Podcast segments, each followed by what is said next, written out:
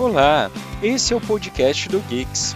O Geeks é uma comunidade que nasceu para conectar pessoas com o universo da UX e UI Design. Fazemos isso principalmente por meio dos eventos mensais, trazendo palestrantes que possam compartilhar seu conhecimento e suas experiências. Esse podcast conta com o patrocínio da Atemporal Assessoria Inovativa. Dito isso, passamos para o nosso próximo episódio da nossa UX Talk. Hoje teremos a honra de trocar uma ideia com o Renato, alguém que é parceiro do Wix, que acompanhou alguns eventos presenciais, e hoje vai falar para nós sobre liderando para maturidade e cultura. Princípios de liderança para alavancar a maturidade da cultura de UX. Então a gente vai trocar um papo sobre essa questão, né? Essa esse ponto de liderança voltado para o X, que é que bom que chegamos nesse nível, né, gente? E uh, o profissional, as pessoas que trabalham com experiência centrada no usuário é, estão é, tendo um impacto maior nas organizações. E bom, passa a palavra para ti, Renato. A casa é tua. Estamos aí para te escutar. Bom, primeiramente, né, pô, obrigado pelo espaço, pelo convite também. Acho que para mim é uma honra aqui. Acho que o movimento do Geeks é, ele é importante, como qualquer movimento assim que ajuda a alavancar nossa nossa área aí de UX, né? É, sempre a gente tem que estar tá, é, de alguma forma também ajudando todo um, um, ajudando o outro, né? Então a minha ideia realmente aqui é trazer um pouco de um assunto, até como o Ariel trouxe aí, é, é um assunto importante. Eu acho que a gente tem falado pouco sobre isso, né, dentro das nossas comunidades. É, eu vou falar também um pouquinho sobre isso na palestra, não vou dar muito spoiler aqui, não. E eu optei por fazer um trabalho aqui para a gente também resgatar algumas coisas além dos assuntos corriqueiros que a gente traz também dentro de UX, né. Então, a ideia é um pouco isso, assim, tá? Bom, gente, então, já, o Ariel já trouxe, então, a ideia hoje é falar um pouquinho sobre liderança, né, dentro de, de um aspecto mais orientado à maturidade como um caminho para alcançar uma mudança cultural, né. Eu vou explicar um pouquinho mais como eu cheguei nisso aqui. Antes de mais nada, eu queria me apresentar para vocês. Então, sou Renato Custódio, é, sou publicitário de formação, né? Então, designer por opção e paixão. É, e isso eu trago com muito carinho no meu peito, porque eu acho que, de alguma forma, isso me ajuda muito em algumas, em algumas situações, em alguns momentos, né? É, eu tenho também uh, uma especialização em cultura de informação, que também traz muita bagagem, basicamente é, é algo que eu carrego também com bastante afinco no meu dia a dia.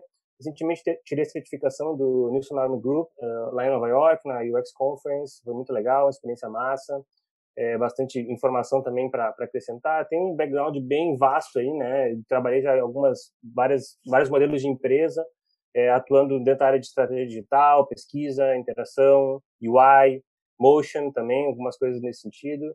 É, e já tenho mais de 20 anos também de mercado, então já rodei bastante aí, tenho algumas, uh, algumas bagagens interessantes que eu gostaria de trazer um pouco aí para vocês, né?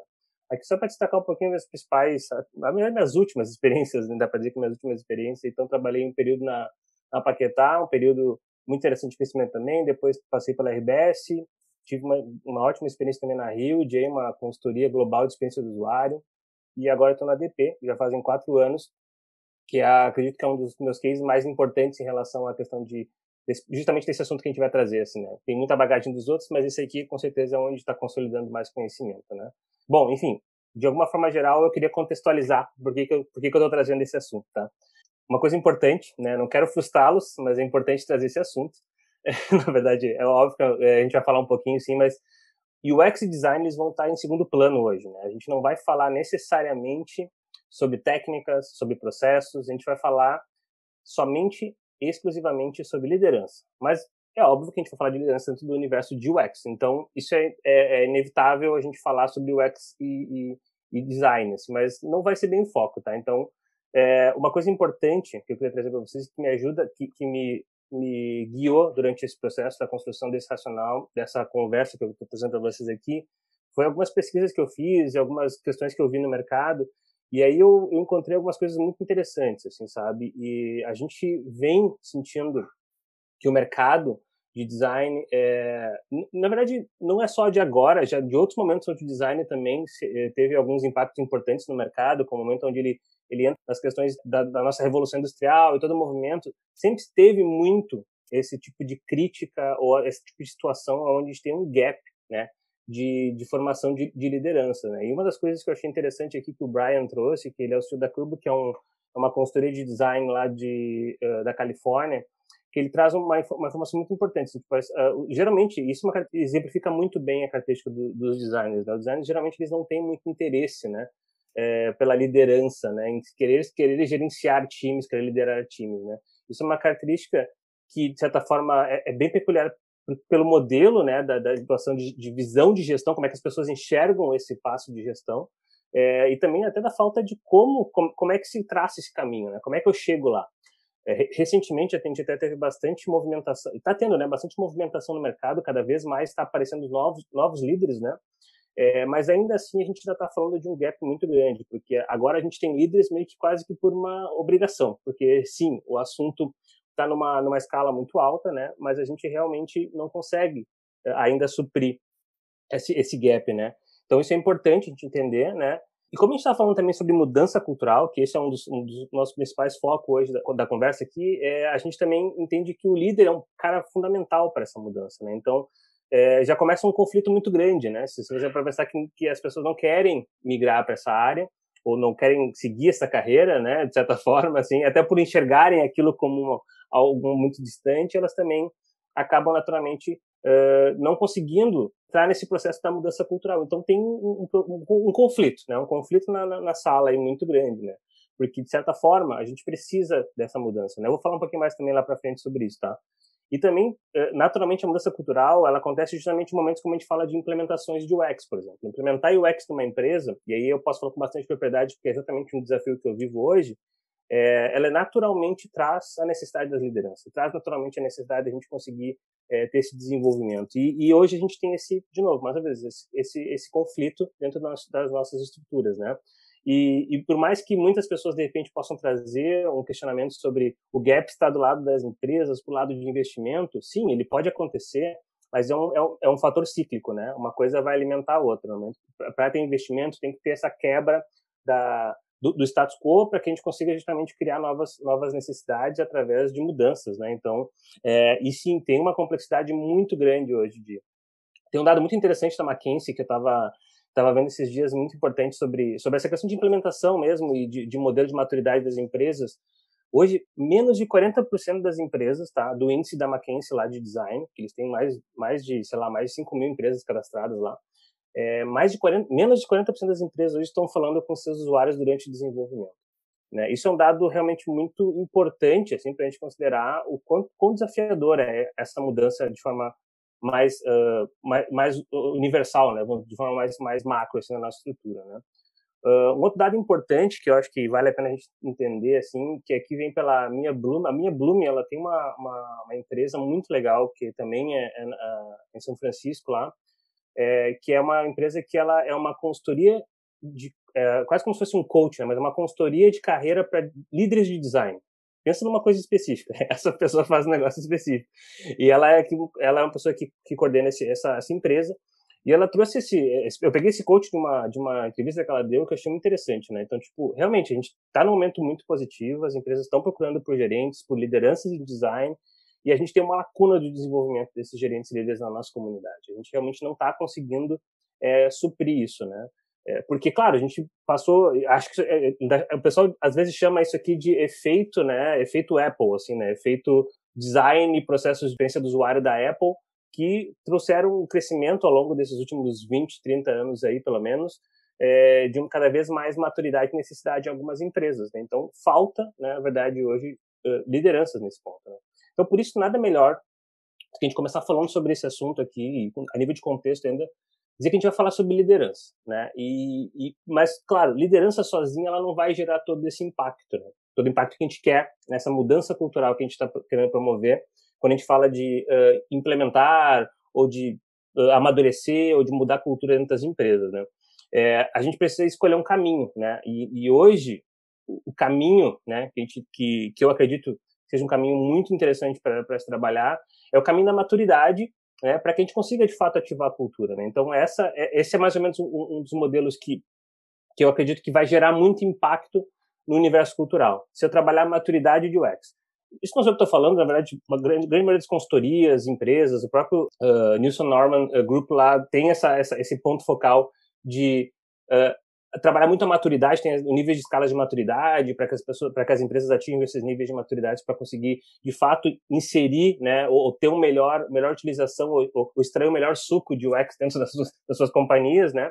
Mas não necessariamente somente ela vai ser o resultado de uma mudança. Precisa impactar a cultura também. Precisa mexer no mindset. Precisa sentar, mexer no centro do, do, centro da empresa, né? Por isso que eu acredito que a, a, a essa equação aqui, né, liderança, maturidade para chegar na, numa mudança cultural, ela é realmente uma equação de mudança. Então a gente tem que também entender esse contexto, sabe? São palavras fortes que com áreas que geralmente elas têm uma conectividade, porque trabalham com pessoas e coisas do tipo, é, processos também outra, e outras partes de liderança, mas elas vão gerar uma mudança. E gerar mudança realmente não é uma coisa muito simples de fazer. Então, de forma geral, assim, atuar em liderança, maturidade e cultura é um movimento chave para uma mudança de paradigma. Né? Isso eu acredito profundamente, inclusive é, são as coisas que eu tento e faço hoje dentro do meu dia a dia, é onde eu mais atuo, é onde eu mais eh, levo, boto esforço né, do meu dia a dia. Claro que tem todo o resto do, do processo, mas quando a gente fala a nível mais uh, estratégico, vamos dizer assim, eu levo muito nessa, né, nessa batida, tá? É mais ou menos como se a gente pensar isso, se a gente fosse pensar em, em, em tirando um pouco do universo de design, se a gente fosse pensar em, em, sei lá, até em futebol, assim, sabe? Se eu não, se eu não tiver uma liderança, maturidade e cultura para fazer um, um, um, processo de mudança dentro de um cenário, é, eu realmente não vou conseguir ter o impacto da mudança que eu tô buscando. Né? Então, só para fazer uma analogia de um universo paralelo, só para a gente poder uh, não ficar tão preso, né? E reforçando o que eu falei lá em cima, né? Não é sobre, somente sobre o UX design, é sobre liderança, sobre como liderar, como fazer mudanças culturais aí, tá? É, bom, enfim, aí a gente tem. Eu queria entrar um pouquinho na questão de liderança. Eu vou passar rapidamente aqui sobre alguns assuntos mais batidos já. Você já deve ter visto algumas palestras por aí, algumas conversas por aí, alguns posts, mas é importante a gente falar sobre algumas questões sobre como, como é o papel do líder, né? O que o líder tem que fazer. E aí isso aqui vai muito para as pessoas que hoje é, como eu comentei lá em cima também, baseado no, nas informações que eu coletei, que eu já tenho visto no mercado, quando a gente fala hoje com designers, né, a gente tem que falar muita coisa de liderança num nível realmente mais básico, assim. Porque a gente não tem uma formação hoje dentro da área de design, da área de, de UX, uh, nesse modelo de liderança, né? Isso é geralmente agora agora começa a se falar em algumas pós-graduações, alguma coisa nesse sentido. É, há pouco tempo a gente não tinha nem nem pós-graduações em UX, então é tudo muito novo. Nós estamos falando realmente uma coisa muito mais avançada, assim, a nível de necessidade, de, de realidade, de dor. Então a gente começa a falar sobre isso agora e, e falando um pouquinho mais para frente sobre essa questão da mudança cultural. Então é importante deixar claro para os designers hoje que almejam ou que estão olhando ou já estão em algumas posições de liderança ou talvez no início das suas, das suas vidas de líder, assim, entender algumas coisas muito simples, como essa, assim chefe é diferente de líder, né? E eu posso dizer por experiência própria e também porque convivi com alguns que, que com alguns líderes que têm, né, uma, uma certa é, dificuldade de entender essa essa diferença. E, e, aí a gente pode somar aqui coisas como clássicas, assim, básicas, assim, também de como sempre funcionou as coisas dentro das empresas, como elas devem funcionar. E o mais importante, né? A gente ainda vê isso, né? Eu, eu, talvez alguns de vocês ainda vivam nesse universo, ainda tenham muitas coisas é, que ainda nem todo mundo está vivendo 100% do presente, como está escrito aqui no slide, assim, mas de alguma forma forma, existe um, essa, esses mundos paralelos ainda, né?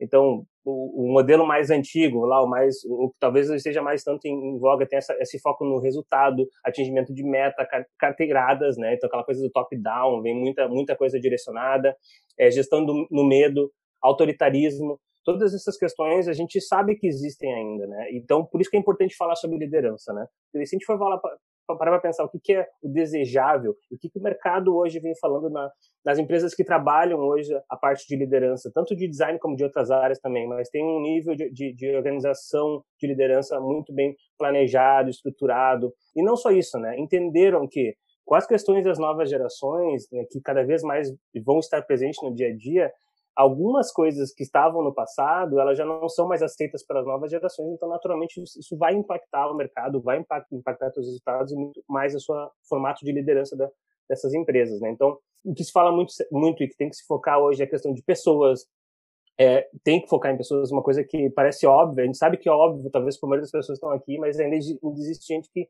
quer liderar, no caso do design, quer liderar desenhando de fato, assim, sabe? Fazendo somente focando né, no entregável, somente focando no, no impacto do, do design em si na, na, nas suas entregas, né? E não, e não no fato de, de pensar nas pessoas que tem que trabalhar. Né? Tem a questão de tem que ser inspiracional, tem que trabalhar mais essa questão de ser uma pessoa para que as pessoas, para que os, os, seus liderados ou no caso as pessoas que compõem teu time, elas também tenham olhem em ti de alguma forma uma referência, um, modelo para ser para ser seguido, né? E aí muitas vezes vem o papel da liderança justamente mostrar que ser líder é algo que deve ser um caminho para essas pessoas, uma opção para essas, essas pessoas.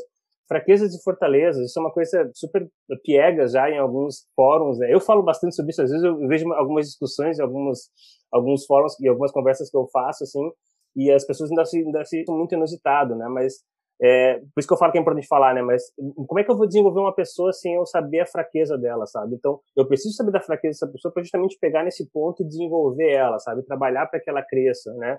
É, então, isso são coisas importantes. Colaboração, cara, é básico, mas é importante, precisa ter. Motivador, cara, tem que trabalhar, tem que estar sempre motivando, tem que passar do seu próprio limite muitas vezes para fazer, é, para que o time ande, para que de alguma forma o grupo avance, né? Então, só para dar alguns exemplos, tá? Não quero me prender muito nesse ponto. Com certeza, se vocês querem saber sobre o modelo de gestão, tem muita coisa aí no mercado, tem muita coisa na internet. É, o objetivo hoje não é focar exatamente nesse ponto, mas só para dar um pouco de contexto para a gente, tá? E para finalizar, essa parte de contexto é a chave para o sucesso de liderança é a influência e não a autoridade. É, por mais que a gente fale isso, ainda existe o modelo inverso, tá? A chave para o sucesso na liderança é a influência. Influenciar pessoas é, um, é realmente é uma, uma soft skill, assim, é algo que dá para se desenvolver, dá para se fazer uh, trabalhos para que a pessoa consiga entender o modelo e não simplesmente cair no, no, mais fácil ou pegar o atalho do autoritarismo, né? que é uma coisa que não não está mais uh, valendo a pena em diversos diversos âmbitos, né? para parar por aqui. É, enfim, é, mas o importante é também falar um pouquinho sobre a questão de lideranças de UX. Então aí eu já falei algumas coisas, claro, né? Mas eu acho que liderança de UX, duas coisinhas muito importantes que são o contexto dessa conversa de hoje aqui. A primeira delas é que toda liderança de UX ela tem um papel fundamental uma transformação cultural. Claro que não é em todos os cenários, eu estou falando aqui de empresas, como até eu trouxe ali o dado da McKinsey, a McKinsey tem outro dado importante também, que ela, ela fala que hoje existe um gap muito forte de percepção do que de fato o UX pode uh, impactar dentro das empresas, né? Tem um número lá que eles falam de um a cada, a cada dez é, líderes de design é, não sabem, não conseguem ter uma clareza sobre as suas atividades perante as suas empresas, né? São dados super críticos, assim, não? a cada 10 designers de pelo menos 200 empresas que eles, que eles entrevistaram lá no, no, no relatório deles, no report que eles passaram em 2020, é, não tem essa, não, não conseguem ter essa clareza sobre essas atividades. Então, naturalmente, isso mostra que quase todos os líderes de design hoje estão passando por processos de transformação cultural. Salve as empresas, que são empresas que já nascem nesse universo, ou já têm o design como peça, lá como, ou como um dos founders, ou como peça central da estratégia, né? Que ainda são raras, não são muitas ainda, né? É, por mais que a gente fale, né? As grandes empresas ainda estão batalhando muito. Nós estamos falando de empresas como Google, tá? Como IBM, ainda, ainda sofrem com isso, com esse movimento, tá? E mais importante também, tão importante quanto isso também, é liderança de UX hoje tem que trabalhar a maturidade. É, principalmente trabalhar para aumentar a maturidade de UX nas empresas. Isso é um compromisso, né? Um compromisso que tem que ter, faz parte desse job, não tem como fugir dele. E se tu não está trabalhando isso, tu realmente pode estar fazendo uma liderança de UX, mas muito, muito, uma, uma parte dela muito, muito vazia, assim. Né? E de certa forma é, é, um pilar, não deixa de ser um pilar do processo como um todo, né? Então, se a gente for trabalhar esses dois modelos, principalmente, a gente vai estar, sem dúvida, falando de um modelo orientado à transformação de modelo de gestão, principalmente os vigentes, né? Então, ou seja, tem um, tem um modelo vigente que hoje não contempla eh, estar preparado para a entrada de novas, novas áreas, novos negócios, novos modelos de gestão. Então, geralmente, quando a gente fala isso, a gente está falando que a gente está, quando a gente está executando uma liderança em UX, a gente tem esse, é, é, essas, essas, essas necessidades, né? É, é, assustador muitas vezes quando a gente fala isso, né? Porque para quem sai é, de uma área de execução e vai para de, de, área de, de mais de, de, eu diria, de especialista, que, que a pessoa possa ser em alguma área ou até generalista na área de UX e vai para uma área de gestão, de UX, ela naturalmente vai passar por esses processos e vai perceber, cedo ou tarde, que essa é uma, é uma faceta dessa, dessa, dessa função. Trabalhar transformação cultural e sim trabalhar maturidade. Não tem como fugir. tá? E eu queria também aproveitar para falar um pouquinho sobre o que, que eu considero e como é que eu enxergo a cultura e a maturidade dentro dos processos de liderança. Né? Aqui eu estou trazendo processos de liderança básicos, eles são genéricos, eles não são de UX, mas com certeza é muito importante em UX falar disso, principalmente se a gente está falando de cultura e maturidade. Então, o primeiro item aqui, o primeiro pilar, sem dúvida, são pessoas. Eu já até comentei já antes ali um pouco sobre a questão do modelo mais do presente, né, do atual, assim, como é que a gente gerencia pessoas. Então, qualquer líder hoje tem que entender que ele é lidera pessoas, né? Então isso é o princípio básico. Em cima disso ele também tem que estar tá cuidando muito de processo. Processo é algo importantíssimo para que a tua liderança consiga ter, vamos dizer assim, uma sustentação de execução, né? Então, sem pessoas, sem processo, você não vai chegar a nada. E depois vem o propósito. Né? O propósito também é algo que vai direcionar muito o racional. Ele é muito mais abstrato do que os outros dois em relação ao como, mas dá para tornar com certeza é, bem palpável assim em relação a diversos modelos de atividades, enfim, tem vários modelos de construção de propósito aqui. Mas eu queria destacar que além desses três, que eu acho que são fundamentais para qualquer líder, quando a gente fala de UX, agora desenhando um pouco mais o que eu estava explicando antes ali, a gente não pode abrir mão de gerenciar a maturidade. E qual é a posição da maturidade? A maturidade está nos três pilares. Né? Quando eu for falar de maturidade, eu tenho que falar de pessoas, eu tenho que falar de como eu direciono a minha estrutura de pessoas para alcançar esse nível de maturidade que eu desejo. Né? Eu preciso pensar nos meus processos para que eles sejam concisos o suficiente né? e consistentes o suficiente para que me suportem na minha estratégia de maturidade. E também os propósitos. O propósito, principalmente, eu diria até porque ele é o que vai nos guiar. Com isso, eu naturalmente vou estar tá impactando com mais, com mais eficácia essa camada superior, que é a camada de cultura. Então, quando eu falo nessa, nesse processo mais aberto, assim, é, a cultura ela realmente ela, ela é algo maior, ela é algo que não fica somente na nossa gestão. Ela precisa ser impactada, mas ela talvez seja o, o, o nível mais alto desse processo e o mais difícil de se alcançar. Né? Então é importante entender aonde ela está, que é justamente o que eu tentei trazer aqui para vocês, né? E também trazer o, o, nosso principal ponto da nossa conversa de hoje, né? Que claro, os pilares eles sustentam, eles dão muito direcionamento, mas para quem é líder, uma das coisas mais importantes é tu ter princípios, né? Então, eu resolvi fazer um apanhado dos princípios que eu considero os princípios mais importantes para nos guiar, guiar os líderes, na verdade, né, os líderes de design, principalmente. Outros líderes também podem se aproveitar desse modelo porque eles são mais genéricos, sim, mas é, guiar os líderes para que eles consigam ativar essa tal da mudança cultural, né? Ou a, ou a maturidade de UX também pode ser um, um menos aí, tá? Vamos então entrar na área dos princípios aqui. Mudança de maturidade e cultura devem ser pautadas por princípios, como eu disse, certo? Então vamos aos cinco princípios de liderança para alavancar a maturidade. O primeiro, né? O nosso primeiro, nosso primeiro item, ele é a propósito. E ele aqui, ele tem uma provocação, porque ele já começa repetindo o pilar, certo? Mas aí é, ele, ele, ele repete esse pilar por um motivo muito específico, assim. Ele é um princípio que tem que ser trabalhado além da tua gestão interna do time. Eu vou explicar um pouquinho mais agora nos próximos slides, só queria trazer uma, uma frasezinha importante assim para ficar com uma ideia do, da, da, do que, é o propósito. Né? Liderar é sobre pessoas e pessoas precisam de propósito. Né? Então, quando a gente fala de propósito, é, na verdade a gente está falando que é preciso definir propósito de liderança, como nós estávamos falando do pilar anterior. Sim, esse sem dúvida esse é básico, mas ele é fundamental para que que a gente consiga fazer, porque se eu não tenho um propósito de por que que eu estou por que, que eu estou liderando pessoas, né? É, talvez eu possa estar com um gap muito forte de como guiar essas pessoas na direção certa do processo que eu quero alcançar.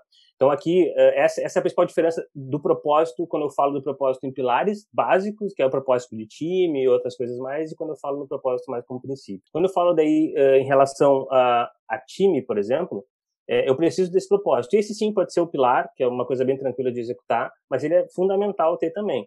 Não há como tu direcionar um time em relação a qual é o horizonte, qual farol que eles vão estar olhando em relação ao, ao dia a dia. É aquela coisa bem, bem clássica. No dia a dia, durante uma, uma daily, durante algum modelo, é, esse propósito ele tem que estar basicamente visível, assim, né? Visível no sentido da pessoa tem que ter clareza sobre como isso existe e como isso pode impactar o, o, o, dia a dia deles como, como time, né? Esse é um exercício que é importante fazer.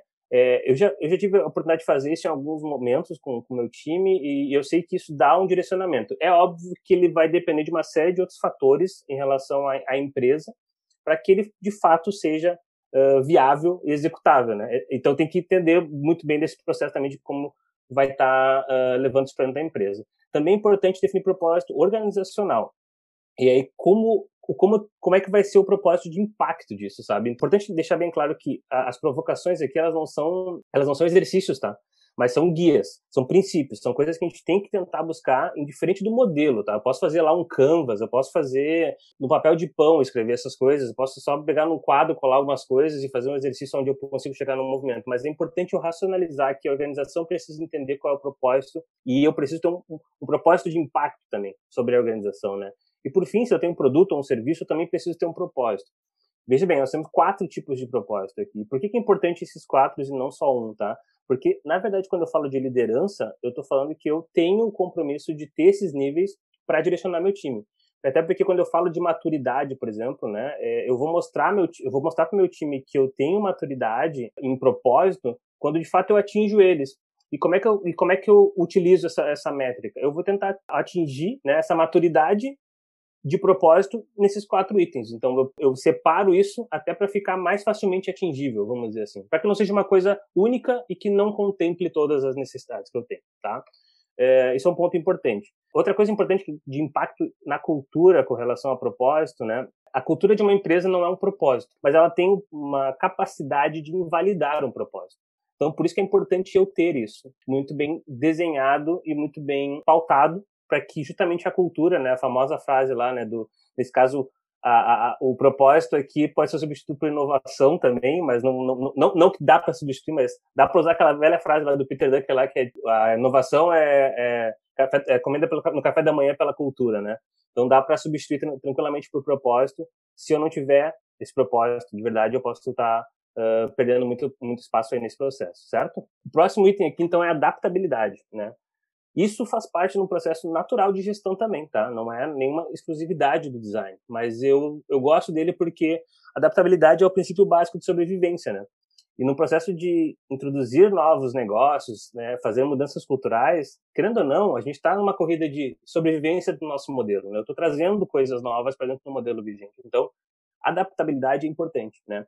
Então, eu tenho que me adaptar aos novos cenários, por exemplo, né? Mudanças estratégicas da empresa acontecem. Muitas vezes a empresa está totalmente focada em endereçar um, um, um, produto com uma estratégia muito muito básica e ela do nada ela muda isso por diversos motivos e tem coisas que a gente não vai controlar nesse processo. Então, eu preciso me adaptar a isso, né?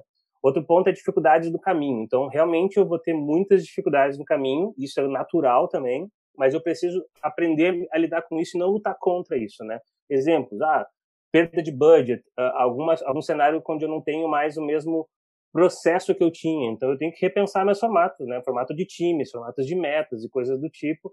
Então, o, o como aqui, ele é muito é muito variado, não tem como eu, como eu mapear tudo isso numa, numa conversa aqui de uma hora, mas com certeza eu tenho que me adaptar a isso, certo? É, mudanças de rumo, né? É uma coisa importante também. Muitas empresas pivotam produto, muitos produtos mudam de, de foco, mudam, de, mudam o core deles, né? Então, é importante também eu estar preparado para me adaptar a esses cenários e os comos aí são justamente na, no mesmo formato. Assim, eu tenho que ou repensar formato, processo, time, uh, metas, como é que eu vou estar medindo essa minha gestão. Mas isso é um princípio importante, que o líder é que geralmente é que fica com essa função, certo? E, e, e, é bem alto mesmo, tá, gente? Não, é, não tem o como, porque o como, ele é muito variado. E aí um líder também, ele já vem com uma bagagem que pode tranquilamente suportar esse ponto, tá? Quando chega nesse quando chega nesse nível aqui é o nível que tu já vai conseguir achar os caminhos naturais assim acredito tá? Então é importante também lembrar que quando a gente fala de uh, adaptação assim adaptabilidade melhor dizendo é, eu falo da maturidade ó, não existe fórmula pronta para alavancar a maturidade certo? Mas adaptar-se faz parte dessa diferença e, e faz diferença nesse objetivo né? É, sem dúvida é algo que a gente pode sempre considerar. E, e para a cultura uma coisa importante é que a cultura ela geralmente ela é fluida né ela é uma coisa que eu não consigo pegar assim, ela, ela é meio abstrata assim dentro de um universo de empresas. Assim, é difícil, por mais que as, algumas empresas tenham isso escrito, assim, ela não é muito é, uh, palpável, vamos dizer assim, né? E tem várias formas de, se adaptar a isso, né? Então, é por isso que é importante esse conceito de adaptabilidade, porque quando eu falo de cultura, eu posso trazer uns 15 cases aqui. Talvez eu tenha uma empresa e tenha outro modelo de cultura e eu vou ter que me adaptar aquilo lá também, tá? Mas é importante ter em mente que isso é algo que tem que ser estudado, tem que ser trabalhado, beleza? Bom, seguindo aqui, o próximo item, então, é o princípio é coletividade, né? É, a melhor equipe é aquela capaz de amplificar o talento individual em prol da coletividade. coletividade ela é um item interessante, assim, porque, na, no meu ponto de vista, ela vai atacar alguns quesitos básicos também de, de uma coisa mais da, da ampliação do, do, do, teu contato, da ampliação do teu impacto na, na, no processo como um todo. Né? Então, a primeira, o primeiro item que eu trago aqui na, coletividade deve ser usado na representatividade. Então, a gente tem que ter é, uma representatividade como, como time de UX em mais cantos da empresa, a ponto de conseguir se tornar um coletivo, certo? Ter uma, uma identificação. E aqui um exemplo bem bem clássico assim que a gente tem, até tem na DP na verdade, assim, a gente tem uh, uh, algumas pessoas que não são designers, né, que acabam atuando junto com a gente nesse modelo, são como se fossem uh, advocates aí, né, advogados da, da, da área. É, é um modelo muito interessante para que tu consiga ter mais esse senso de coletividade e que tu, como líder tu consiga trabalhar isso, ou seja, as pessoas terem essa troca, isso vai ajudá-las a crescer é, tu tem que ter também um pouco de coletividade internamente dentro do próprio time de UX. Então, deve ser um ambiente que as pessoas tragam o processo de do coletivo, ou seja, não é somente a pessoa, mas é sim o grupo, aquele modelo de gestão mais orientado a chapter, aquela coisa mais mais clássica para gente, né? É, que eu acho que é dentro desse cenário, né? Devemos optar sempre por sermos mais coletivos, porque isso faz diferença. Né? E por último, também coletividade em parcerias. E aí eu falo, essa peça aqui é muito importante. Eu vou até fazer um pequeno parênteses só para trazer um pouco do racional do que é a parcerias aqui nessa coletividade.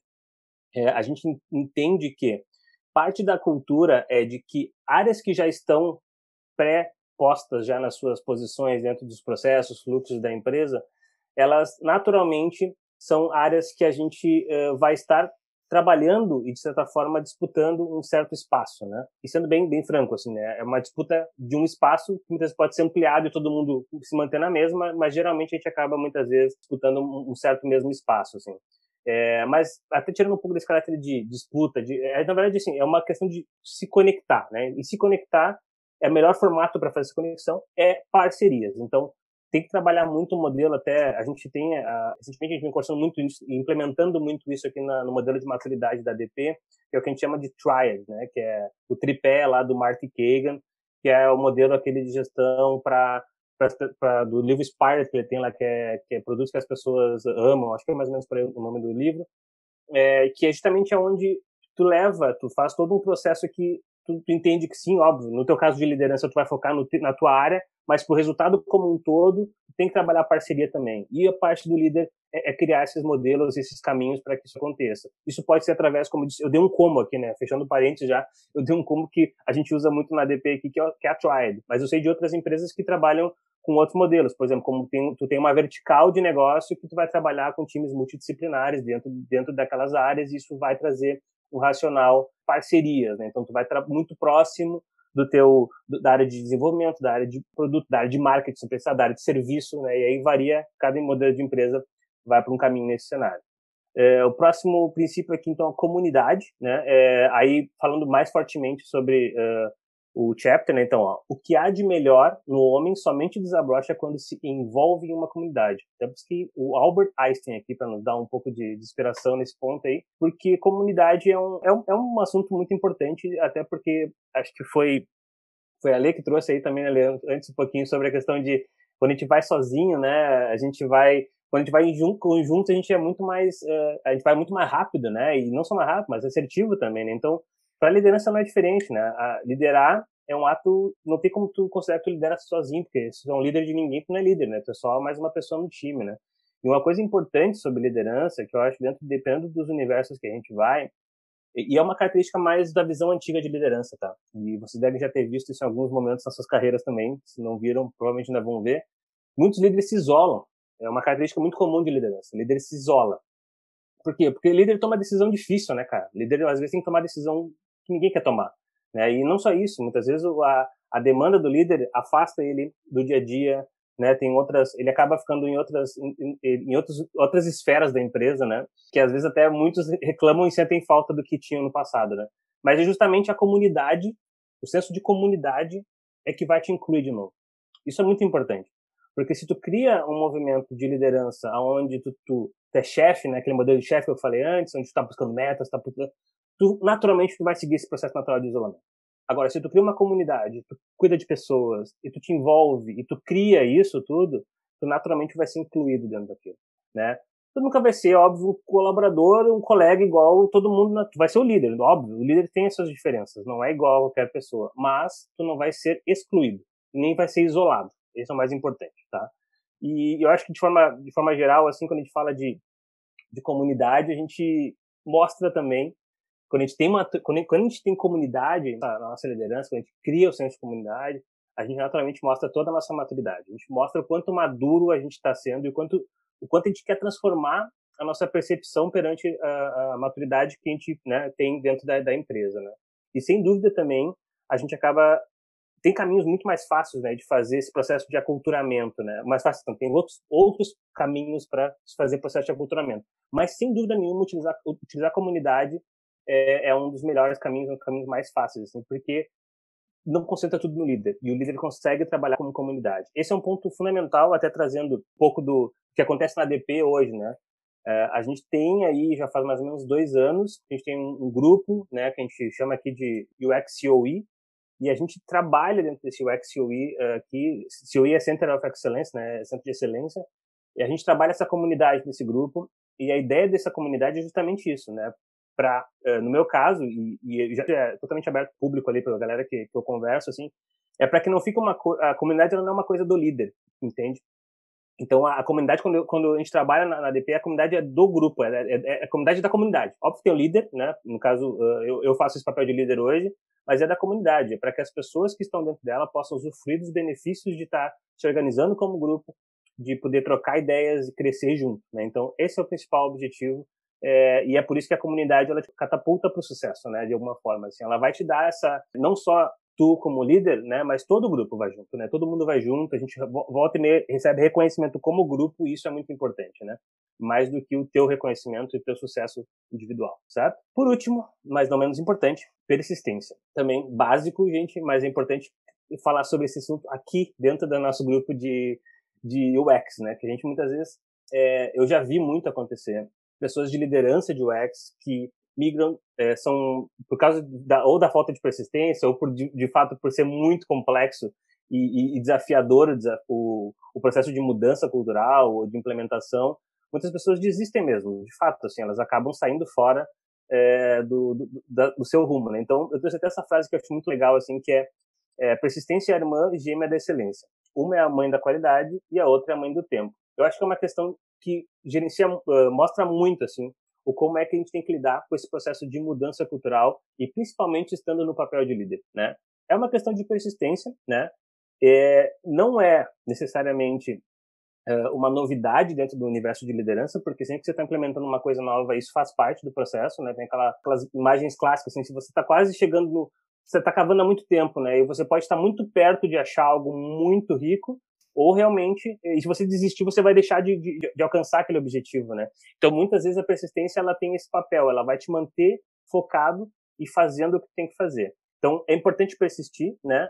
Ah, importante, só não, eu vou voltar rapidinho só para mostrar que eu, da Marabel Morgan, que é quem com essa frase, a Marabel ela é uma escritora de, de romances assim americana e ela tem um lado que ela, que essa, nessa frase dela, que ela traz muito, ela é muito, ela é ativista feminina, assim, né, de muita, da, muito, muito antiga, assim, do, não, não é desse momento mais atual, ela trabalhava muito fortemente isso na, na época que ela escrevia e tal, e isso de alguma forma também representa um pouco do que um líder de UX vai fazer. Não quero comparar, óbvio, né, são coisas diferentes, mas só para trazer um pouco do contexto, do modelo de trabalho que é feito, assim, né, que é um processo de, sim, precisa ter resistência e persistência para poder seguir no processo uh, de mudança, né? De mudança, né? Às vezes vai parecer que não vai andar, mas no fundo, no fundo, se teu propósito tá certo, se tu tá com bastante coisas alinhadas, está no caminho certo, tá? A avaliação muitas vezes não é pelo resultado, tá? Mas sim pelo como está sendo conduzido no caminho. Então, persista com resiliência, né? Resistir é principalmente aqui um ponto importante, assim. Liderança tem uma característica muito forte de uh, ser muito parecido com uma, uma montanha-russa. Só que a diferença de uma montanha-russa para liderança é que a montanha-russa da liderança, ela, os trilhos não são muito bem claros, assim, eles não são trilhos claros que tu vai andar por um caminho, então tu pode prever alguma coisa. Às vezes eles mudam na hora, então realmente é uma coisa muito, muito mais complexa e tu precisa de uma resiliência meio que particular, assim, tu precisa entender que quando daqui a pouco tu vai achar que vai para um caminho e tu vai para outro, é, isso pode trazer muita dificuldade de persistir. Mas ele tem que ser resiliente e realmente manter o propósito, se apoiar todas as coisas que eu trouxe antes ali para que a gente possa se manter vivos, né, como princípios que vão nos, nos guiar, certo? É, outra coisa importante, tem que fazer as escolhas certas. Bom, aí é, aí é uma questão bem complicada, assim, né? O que, que, são, que, que são escolhas certas, né? No universo de não, não mostrar como, né? A questão toda é, se baseando em todos os princípios que a gente está trabalhando aqui e tendo uma noção clara, principalmente de propósito, isso vai te ajudar muito a fazer as escolhas certas dentro do teu, do teu, do teu caminho. Então, as escolhas certas aqui são baseadas nos, nas tuas estratégias e definições de propósito, basicamente, tá? Tenha bom senso. Isso é importante, porque o bom senso ele vai te ajudar nessa questão de persistência a não exagerar a dose. Aí também é, é bem difícil de medir, tá? Mas com certeza é, quem está no, no, meio entende vai, e vai entender os, os momentos onde tem que parar e aonde tem que mudar um pouco a batida, mudar o ritmo e direcionar para outro caminho, porque isso sim pode trazer em excesso, né? Uma persistência em excesso, ela pode trazer muitas coisas negativas, pode se tornar o chato, por exemplo, vai se tornar o chato do, do rolê, sabe? Então não, né? aí não, não vale a pena também, né? É, e por último, manter o foco, né? Como eu disse já no começo, antes ali, tem muita tentação no meio desse caminho, né? É, eu vou trazer algumas, assim, só para dar uma, um pouco de contexto maior do que é manter o foco aqui na minha visão, é eu conheço muitas pessoas que quando foram migrar para de, de liderança, elas, elas aceitaram migrar de área, foram para a área, por exemplo, de produto ou de desenvolvimento. Né? Então, isso é uma característica muito grande. É, beleza, faz sentido, né? Pra, se faz sentido para a carreira da pessoa, faz sentido e ponto final. Mas, se a pessoa tem um, né, uma, uma questão de liderança, já de, e vai começar, até vai começar uma fase de liderança na sua vida, e ela migrar de área, acredito que vai estar sendo jogado muita coisa fora, sabe? Para que a pessoa possa. Ela vai começar a meio que sair do zero em alguns quesitos, assim, sabe? E isso é meio que perder um pouco o foco né, na carreira. Mas, claro, se eu for falar de liderança já pré-existente, a pessoa já está aqui, tem outras tentações.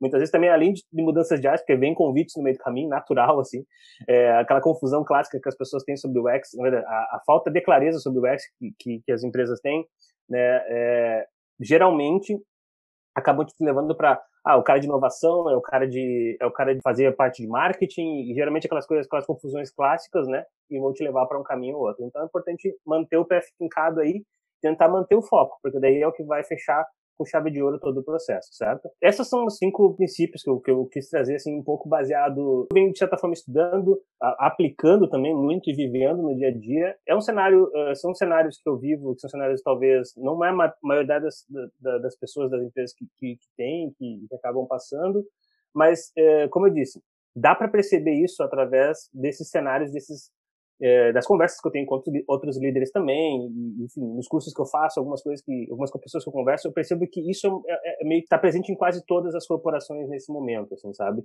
Salve de novo, como eu falei, empresas que já têm design como core, isso, isso aqui não é bem o nosso foco aqui, nosso foco é geralmente essas empresas que não têm isso como, como uma capability, né? Bom, e aí, né? O que a gente faz com tudo isso, né?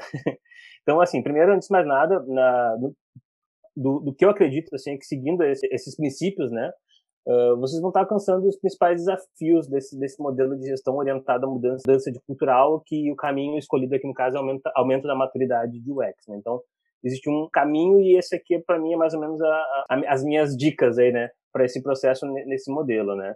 Mas também é importante, além de ficar uh, orientado somente a lideranças e os processos e, e o modelo de maturidade e, e, gestão e mudança cultural, é importante também, como eu comentei já algumas vezes aqui, é, é estudar sobre liderança, sabe?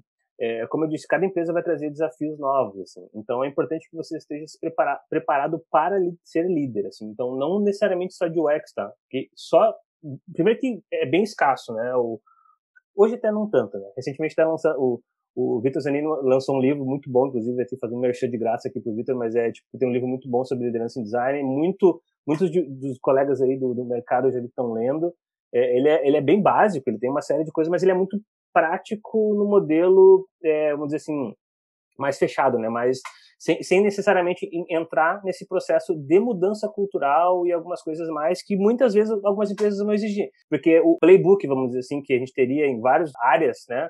Ele geralmente ele, ele, ele é algo que visivelmente, beleza, fecha, mas quando ele é executado, ele enfrenta algumas coisas. Então, é por isso que eu, eu, eu falo aqui de, um processo que, sim, precisa ser estudado, né, a parte de, de liderança em UX, mas também tem que falar um pouquinho sobre liderança. Porque em liderança tem assuntos como, por exemplo, lidar com, com pessoas, né, tem aquele livro... Uh, The, the, hard things about the hard thing, the, the, hard things about the hard things, né? As coisas difíceis das coisas difíceis, que é tipo, que é tu tem que tem que vai ter coisas somente a liderança passa assim sabe? Que são coisas que tu vai ter, ter que lidar no dia a dia é, questões muitas questões estruturais muitas questões de empresa burocráticas e coisas do tipo que também fazem parte e que nem sempre é, vão estar tá, né? Essas literaturas muitas vezes ou até nesses artigos né? Que vão falar sobre implementação mas, é, óbvio, importante a gente fazer um disclaimer importante. Esse livro que eu, que eu, mencionei aí, que é o Liderança em Design, é muito bom, viu? O Vitor, bom, primeiro que o Vitor fez um trabalho sensacional lá, no, na, tá fazendo, né? Um trabalho sensacional na Conta Azul lá.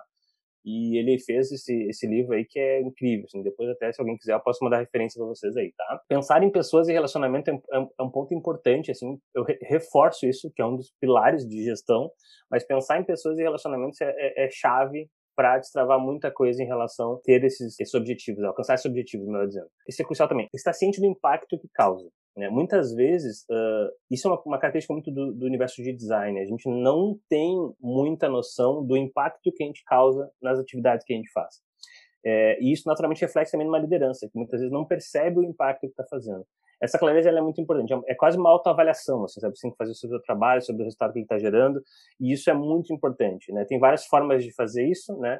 É, aqui eu deixei mais um nível coach, só um coach para vocês, mas dá para fazer diversas formas aí é, de gerar seu impacto e seria uma boa outra palestra aí também sobre é, ciência de, de impactos aí, né? Gestão de impactos também. Entender a importância do que você está fazendo, meio que se, se conecta com o de cima, porque sim, é, é, às vezes a gente não entende a importância desse trabalho todo que a gente está fazendo, porque a gente só sai dando play, né? E quando vê, a gente está aí muitas vezes imersos em muitas reuniões de negócio, muitas reuniões de C-level, uh, diretorias, porque sim, é isso que vai acabar acontecendo mais no teu dia a dia. E, e aí tu tu perde a noção da importância do trabalho que você está fazendo. Então, crie mecanismos para acompanhar isso, crie, me, crie mecanismos para conseguir. Não é sempre fácil, né? Mas de alguma forma dá para trazer um pouco desse alimento, alimentar esse, essa visão, não ficar tão míope em relação ao impacto do trabalho, tá? É, é, a importância do trabalho que você está fazendo, né? Por último, lembrando novamente que liderar é sobre pessoas. Então, vamos entender sobre pessoas. Aí aqui um lado mais psicologia mesmo, assim, dá para procurar muita coisa. A gente tem aqui na, tem uma ferramenta muito legal, merchan da ferramenta também, que é a da DP, é, mas enfim, que é o Standout, tá? Que é uma ferramenta que a gente tem que ela basicamente ela vem de um livro do Marcus Buchan, que é Descubra suas, suas fortalezas. Já deve, já deve ter visto, né? é um livro mais antiguinho assim. E a DP adquiriu a empresa do Marcus Buchan com um software que é esse software do Standout. A gente usa aí, tem gente na, na nossa call aí que depois pode até falar um pouquinho mais, mas é uma ferramenta muito completa, muito completa, porque ela faz um assessment às pessoas e ela direciona o perfil das pessoas, das suas fraquezas, das suas fortalezas, das fortalezas, né? O conceito dele é basicamente isso. Se eu sei as fortalezas das pessoas, eu consigo direcionar elas e dar propósito mais claro para as pessoas. Então, isso não é sobre design, isso não é sobre tecnologia, isso é sobre pessoas, entendeu? Então, é, no final das contas, eu, eu, eu, posso ter um time que eu posso simplesmente girar ele para qualquer coisa que eu, que eu quiser, se eu souber apertar o parafuso certo, apertar o botão certo, sabe? E essa ferramenta ela ajuda muito nesse ponto também. Isso para mim eu posso dizer que é uma das coisas que eu acabo realmente tendo um facilitador. Mas eu também sou eu sou muito apaixonado pelo assunto de psicologia também humana, então naturalmente eu acabo buscando mais conhecimento também. E por último, e aí eu fico aqui, fico nesse slide aqui basicamente, que é dedique tempo também para formar novos líderes. Isso é importantíssimo. Eu, eu, trouxe alguns dados no começo, falei bastante sobre isso, e no final das contas, é, a, o, modelo, o modelo da tua liderança para gestão de cultura, alguma coisa, ela naturalmente vai precisar desse, desse suporte de novos líderes, entendeu? Novos líderes vão te dar muito suporte. E eles vão conseguir uh, te ajudar, mais até do que a comunidade, de certa forma, a sustentar os teus propósitos, as suas iniciativas. Então, esse para mim é o que eu diria a área de UX agradece quem hoje estiver nas posições de líderes, está almejando posições de líderes, não esquecer desse, desse ponto, formar novos líderes. A gente, é, é, é, não é um, claro que não é um pedido de desespero, assim, com certeza não é, mas é uma situação de, realmente, a gente, a gente tem muita oportunidade, é uma área que está cada vez mais, é, mais em voga, ainda está em crescimento, ainda não chegou no, no teto, tem muito espaço, a gente tem, a gente tem tá, tá, fazendo muitas adaptações no nosso modelo de execução no dia a dia dentro das empresas e, e, e continua entregando muito valor e continua acrescentando muito, muito valor aos negócios, ajudando muito na, no formato de, de, de, de resultados, impactando os resultados das empresas. Então, é importante que a gente sustente isso de uma forma mais cíclica, assim, sabe? Tem que ser sustentável. A gente tem que gerar, passar conhecimento, gerar, formar novos líderes para que as coisas sejam sustentáveis. E é isso, gente. Valeu, obrigado aí pelo, pelo tempo. E aí eu volto aqui para das perguntas aí. Renato, uh, de imediato, nosso muito obrigado pelo teu tempo. E, e esse assunto da, da liderança, em especial para mim, é algo que é apaixonante. Eu sou apaixonado por liderança, é uma coisa que eu gosto de estudar bastante. De fato, né? Tu, tu ser humano, liderar um outro ser humano, impactar essas pessoas é um baita desafio, né? É. Mas não vou roubar o tempo da galera que quer fazer perguntas. Eu vou abrir para perguntas. O Matheus Link já tem uma pergunta ali. Pode abrir teu microfone e fazer a pergunta, Matheus. Opa, pessoal, tudo bem? E aí, Renato? Opa, certo? tudo bem? Aí, cara, primeiro agradecer também aí o, o, o teu tempo e, o, e, as palavras preciosas que tu trouxe. Uh, eu me identifiquei bastante assim com, a, com as dicas que tu, que tu comentou, com toda a Talk. Eu assumi agora um, um cargo de liderança faz dois meses no, no time de UX, na empresa onde eu atuo, e está sendo bem bem desafiador, assim, tá sendo bem bacana, sabe? E uma coisa curiosa, assim, do que tu comentou, e eu estou passando meio que o inverso, que eu acho legal relatar, é naquele caso de quando uma pessoa que não é líder assume um cargo de liderança, às vezes é muito comum, né, como tu mesmo disse, a pessoa esquecer de lidar com pessoas. Continua fazendo aquele trabalho super operacional e, e acaba fazendo o que ela fazia bem e que fez com que ela fosse promovida para aquele, para aquele cargo, né? E para mim está sendo bem o contrário, assim, eu estou acabando focando muito nas pessoas e eu, onde eu estou atuando hoje, eu ainda preciso ter um braço forte no operacional, né? Então, eu ainda estou tentando acertar essa balança de cuidar do, do time, cuidar dos processos, uh, sessões de follow-ups, de, de, trabalho, de carreira, e ainda assim cuidar da parte operacional, né? Isso tem sido bem, bem desafiador. E um livro que tem me ajudado bastante é o Pipeline de Liderança. Eu não sei se a galera já conhece, mas é um livro bem bacana que ele fala sobre várias etapas uh, de liderança. Né? Ele é dividido em capítulos onde o primeiro ele fala da, de liderar a si mesmo, né, que é um tipo de liderança também, ter uma, uhum. uma liderança sobre si mesmo, e cada capítulo vai avançando. E uma coisa que eu achei bem bacana, que mudou drasticamente também, é que se a gente para para pensar, antes quando tu é um, um, colaborador, tu tem a sua, a sua liderança normal, né, tu responde a uma pessoa, Porém, quando tu assume um cargo de liderança, a tua outra liderança acaba mudando também, né? O, o gestor, a pessoa que está fazendo a, a, a, tua gestão, ele é um gestor de gestores. Então, se tu não entender também como é que é a pegada da gestão de gestores, tu também uh, fica um pouco patinando até ver como é que é a cobrança, como é que funciona, né? Porque ele não está mais cobrando pelo teu trabalho, né? Ele está cobrando pelo trabalho da tua área. Uhum. Então, isso é, um, é, uma coisa bem, bem bacana, assim, que tem me chamado a atenção. Que queria só, só complementar, mas aqui também já, já largo uma pergunta que é tu, tu comentou agora sobre o livro do, do Zanini também, que eu acho que é um, um, livro super fundamental, mas queria ver contigo se tu tem mais algumas alguns feedbacks assim de podcast, livro, a parte de literatura, vídeo assim para essa parte de liderança mais específica nessa nessa área mesmo. E uhum. de novo obrigado aí, cara, pela, pela palestra. Não, legal, cara, legal. É, é, super desafiador para mim também, cara, vir trazer um pouco desse assunto, assim, porque é, como, como, eu mesmo falei ali, eu falo um pouco do meu processo também, né? Eu também me transformei num gestor, design me transformo num gestor, né?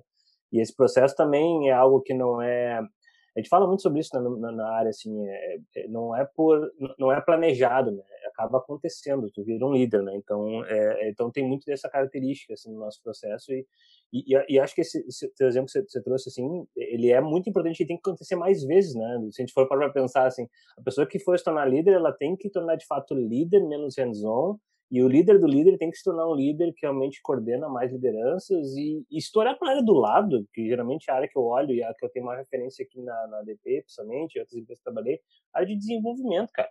É assim, os caras quando vão montar um time, ninguém fala em, em né, eu vou montar um time novo, vamos fazer um projeto novo vem lá, estrutura básica, sabe? O gestor de desenvolvimento, os desenvolvedores, sabe? UX não, vem o UX, sabe? Tipo, vem só um UX. Então tem, tem muito desse. Não é sempre assim, óbvio, nem todas as empresas trabalham do mesmo modelo. Mas só para dar um pouco da dimensão da visão. Acho que, acho que é a visão média, tá? Da, da, da nossa área de tecnologia.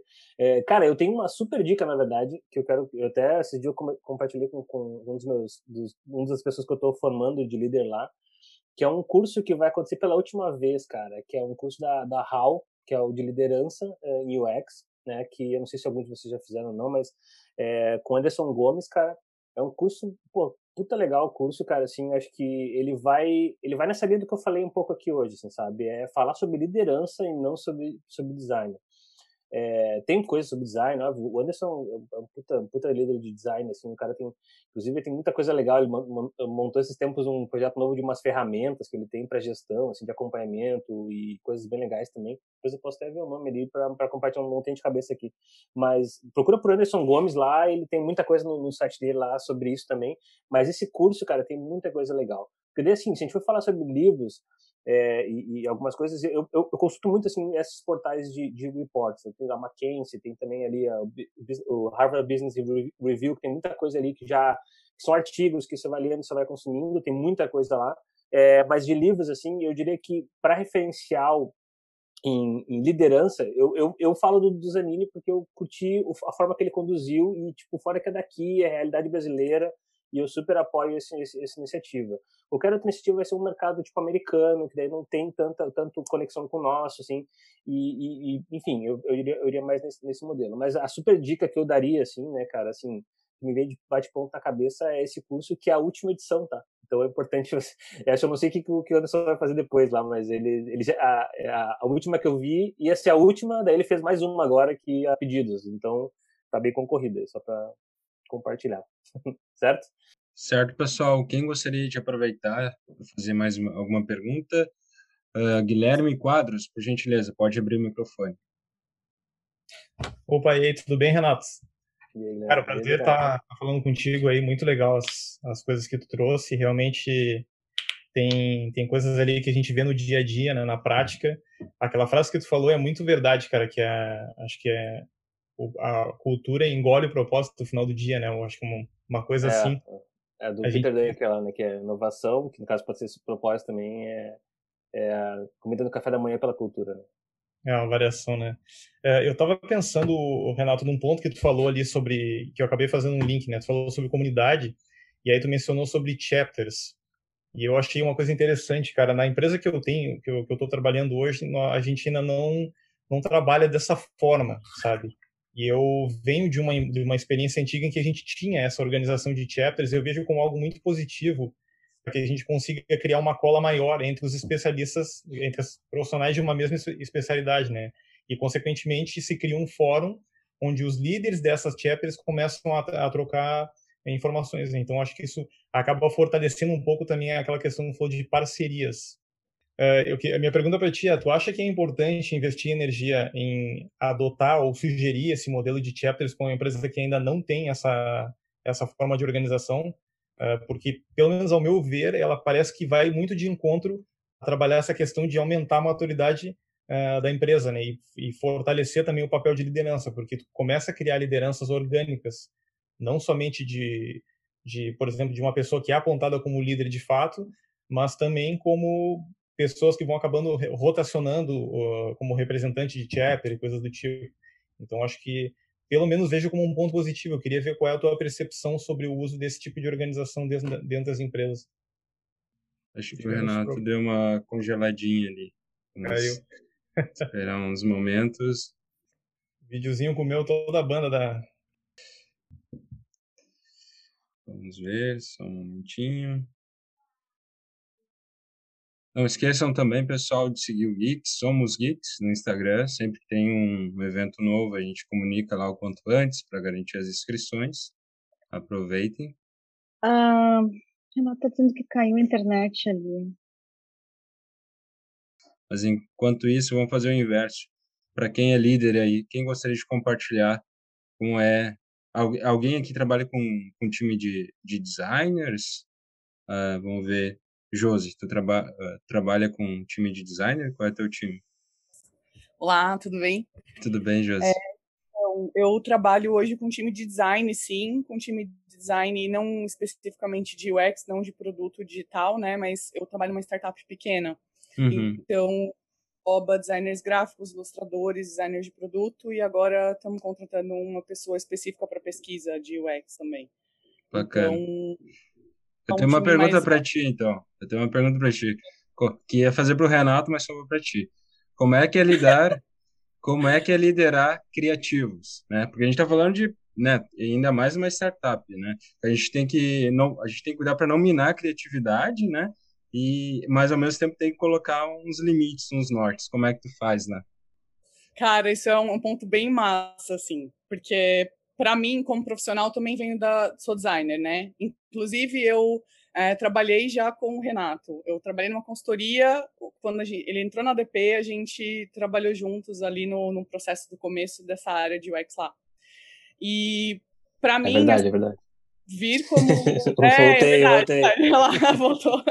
Então, para mim, assim, como designer, é, eu, eu tinha muitas essas indagações sobre como a gente deveria ser tratado dentro de uma empresa, né, como, como profissional e tudo mais. E para mim o, o, maior fator é olhar o lado do ser humano. Eu acho que o a pessoa criativa, assim, da pessoa do não criativo, eu acho que o que eu vejo de diferença dessas pessoas que trampam comigo, com pessoas que eu trabalhei até agora, é que essas pessoas elas têm geralmente um lado humano muito mais aflorado é, um lado emocional muito mais aflorado.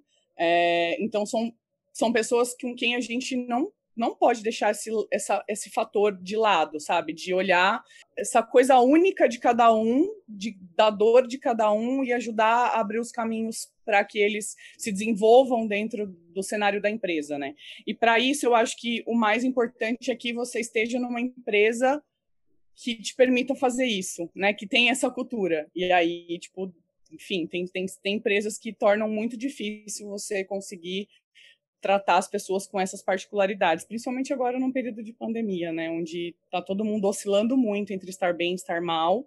E eu acho que, tem, que a gente tem que compreender muito, mas eu sou muito sincero, eu jogo, eu jogo as cartas na mesa quando alguma coisa está acontecendo é, que a gente precisa melhorar, que a gente precisa resolver, eu jogo muito limpo, assim, do tipo, ó, tá rolando isso, isso e isso, é, estou entendendo os fatores, né? Entendo seus fatores pessoais, entendo isso, entendo aquilo, mas a gente tem isso aqui que a gente precisa alcançar, como, né?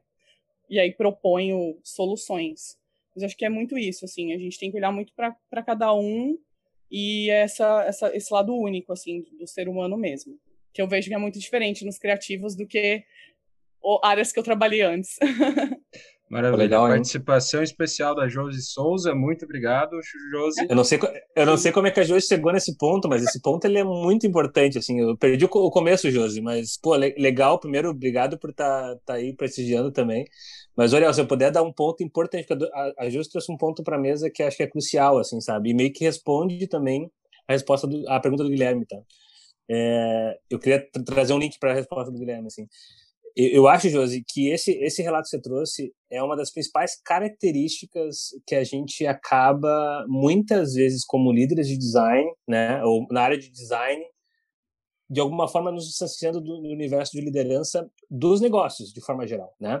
Tem uns artigos na internet, eu não vou me lembrar o nome do artigo agora exatamente, mas eu li um artigo muito legal sobre é, um cara, o, o, título era mais ou menos assim, tipo, é, olá, olá é, líder de design, bem-vindo ao C-level, né? Ao, ao, nível de gestão aqui, é, e não se, não se, não se assuste com a bagunça que é aqui. É uma coisa mais ou menos assim o título, tá? E na real é isso, sabe? Acho que tu teve, tu teve né, uma época, né, Josi, que a gente trabalhou junto, acho que tu teve a oportunidade de, de, de ver, assim, o, o, o, quanto é confuso esse universo de gestão é, das outras áreas de forma geral, assim, não só de UX, assim, né? É, mas o, o, mais importante aí, que eu acho que sim, é, o designer ele tem essa questão de trabalhar se a questão da empatia, né, a questão de ser o lado um, ser o lado humano de um processo meio que é, é, é, é, meio que 01, assim, né? É meio é, fechado, assim. E a gente tem essa responsabilidade. Só que um ponto que, que, que é legal de trazer é que a gente só vai conseguir é, trazer, de certa forma, em alguns, em alguns ambientes, tá? Eu concordo contigo. Tem lugares que isso já está definido e, e, e, essa tem sido naturalmente a preferência de todos os designers, né? É, mas em ambientes que não tem isso, a gente tem um trabalho a fazer. E o trabalho é meio que esse que você pegou lá no começo, lá, né? Que é um trabalho de aculturamento, né? E, e ele vai a gente vai enfrentar essas realidades que não são as, as melhores para os designers, sabe? São duras, são pesadas. Elas vão cobrar. A gente vai ter que se adaptar. A gente vai ter que fazer algumas definições, propósitos, como eu trouxe alguns princípios ali, né? Mas é, aí vem, vou para a resposta daí para a pergunta do, do Guilherme. Aí vem a importância da gente ter ambientes que nos lembrem quem somos dentro dessas empresas. E aí eu vou trazer para vocês aqui que era o propósito da, da primeira versão do nosso COE aqui, nosso nosso chapter aqui, né? Quando eu quando eu trouxe a proposta é, para uma pra área da empresa que a gente está hoje aqui, de montar um chapter nosso aqui, porque a gente tinha alguns designers que estavam trabalhando fora, não estavam com o meu time, outros em outros times aqui, e a proposta meio que inicial era basicamente fazer um. Olha, olha como, como era simples, tá? Mas meio que exemplifica todo esse ponto aí. Era fazer com que os designers ficassem na empresa. É, a gente sabia que tinha um bounce muito grande do universo que, que, os designers estavam querendo encontrar e que tinham em consultorias, que tinham em empresas com maturidades maiores, é, queriam entrar na nossa empresa e queriam sentir isso também, porque isso é parte do, do nossa, nosso desejo, né? E a gente não tinha isso. Então, o Chapter veio para trazer um pouco disso também. Então, eu vejo o Chapter como um papel fundamental para isso. No final das contas, o Chapter, ele, principal papel dele é meio que esse, assim, sabe? É ele ser algo para a comunidade de UX mais do que para a empresa porque a empresa vai ser o que ela já pede da gente que a gente acaba fazendo, sabe? Muitas vezes isolados nossos silos, sem conversar um com o outro, assim. Mas quando eu volto, quando eu olho para um chapter, eu vejo que tem outras pessoas com as mesmas dores que eu. Eu não sei, não sei, Guilherme, se é exatamente nesse modelo que, que tinha na empresa anterior que você trabalhava, é, mas eu acho que, de alguma forma geral, todos os chapters podem ter esse tipo de, de, de, de, de foco, assim, sabe? De meio que ser um, um, como é que é, um grupo de apoio, assim, de design dentro das empresas que não tem uma maturidade tão alta, assim, sabe? Mas é óbvio que com a maturidade crescendo, que inclusive essa nossa versão 2 agora do, do chapter nosso aqui, a gente já começa a falar de coisas mais é, um pouco mais divertidas, vamos dizer assim. Né? Então, a gente já tem é, muito, muitas tarefas que a gente faz aqui é, dentro, dentro do grupo. A gente tem, a gente tem o X, a gente tem uh, o Xcast, a gente tem newsletter, a gente tem portal, a gente tem comunicações. Então, tem é um nível que vai crescendo de maturidade, assim, sabe? Tá longe ainda de ser uma coisa, meu Deus, que maravilha, mas com certeza dá um senso de pertencimento.